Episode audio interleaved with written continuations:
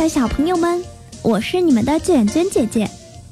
今天要给你们讲的故事叫《小乌龟的两个半愿望》。小乌龟的两个半愿望。从前有一只绿色的小乌龟，它住在河边的一片草地上。它的家门口有一块大石头。只要天晴，它总是喜欢爬到石头上晒晒太阳，然后观看别的动物做游戏。有一天，当小乌龟正坐在大石头上时，一只小羚羊跑过来。一会儿，一只狐狸也跑过来。原来，狐狸和羚羊正在捉迷藏，羚羊跑，狐狸追。瞧他们玩的多开心呀！小乌龟想：“要是我能像他们一样奔跑，那该有多好！可是我背上的甲壳太重了，压得我跑也跑不动。”小乌龟看到前面几棵树上，一只猴子跳过来跳过去，一会儿爬到这棵树上，一会儿跳到那棵树上，那么轻松自如。小乌龟想。要是我能像那只猴子一样，该有多好啊！我也爬到树上，不是看得更远吗？可是乌龟不会爬树啊，在树上跳来跳去的猴子，把一只小鸟吓了一跳。小鸟飞了，从树上飞向天空，又从天空飞到大石头上。小鸟对小乌龟说。那猴子多讨厌，一会儿也不安静，不停地跳，把我吵死了。小乌龟想，要是我能像小鸟一样，该有多好啊！我也能飞，能在天空中自由翱翔。可是乌龟怎么能飞呢？正在这时，一只小白兔蹦蹦跳跳的过来了。小乌龟，小乌龟，你在想什么呀？小白兔问。小乌龟一看，原来是只小白兔。可这只小白兔太特别了，它从来没见过。白色的眼里闪着金光，手里还拿着一只金色的棒子，像乐队的指挥一样。白色的皮毛也金光闪闪，耀的人眼睛都睁不开。我是一只神兔，我能满足人们的愿望。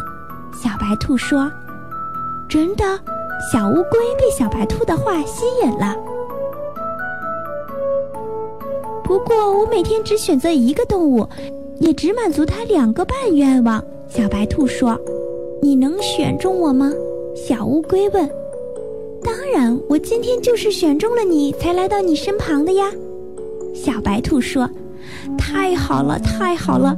小乌龟连忙说：“我希望我背上没有甲壳。”这好办，只见小白兔像魔术师一样，把手中的金棒在小乌龟的背上挥舞了两下，小乌龟背上的甲壳果然不见了。小乌龟顿时觉得轻松了许多，它从大石头上跳下来，练习着跑了跑，还真行，比以前跑得快了许多。它想，我马上就可以和狐狸、羚羊比赛跑步了。突然，小乌龟又看见天空飞翔的小鸟，于是它对小白兔说：“我还想能飞。”小白兔又将金棒在它的身上挥舞了两下，嘿！再看小乌龟，立即长出了一对翅膀，你瞧它多高兴啊！它向天空中飞去，它在空中追逐小鸟，它飞呀飞呀，地上的树在动。天上的云在跑，再看看小白兔，只有那么一丁点儿小。整整一天，小乌龟在地上跑呀跑，在空中飞呀飞，当然，它也像猴子一样爬到一棵树上。夜幕降临了，小乌龟也累了。可是，当它回到家时，发现狐狸已经把它的家占领了。原来狐狸在报复他，在白天的比赛中，一只小乌龟居然比狐狸跑得快。草地的家没有了，小乌龟被赶到河里，河水真冷，但没了甲壳，小乌龟又不敢爬到岸上来，它要凭甲壳保护自己啊。天越来越冷，黑的什么也看不见，小乌龟浑身哆嗦。它开始想念它的甲壳了。要是甲壳还在背上，既不会这么冷，还能爬到岸上去。神兔，神兔！小乌龟想起了小白兔，它知道只有求它帮忙了。小白兔站在河边，它对小乌龟说：“你只剩下半个愿望了。如果你希望重新长出甲壳来，也只能长出半个甲壳了。”小乌龟一听就哭了起来，背上只能有半个甲壳，那怎么行呢？他后悔了，后悔自己有多傻，怎么会想到又要跑得快，又要能飞呢？他说：“神兔，神兔，我求求你，我求求你了！我现在最需要的就是得到一个完整的甲壳，来恢复我的真面目。”小白兔说。我只能给你半个愿望了，但是你动脑筋想想，还是可以得到一个完整的甲壳的。小乌龟在水中游来游去，它想啊想，想了一整夜，终于小乌龟想出了用半个愿望能得到整个甲壳的主意。你们猜小乌龟的半个愿望是什么呢？太阳升起来了。神兔来到小乌，神兔来到小乌龟身旁。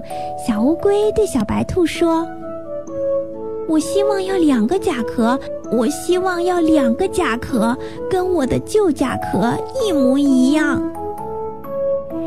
小乌龟果真实现了它最后半个愿望，得到了一个漂亮的甲壳。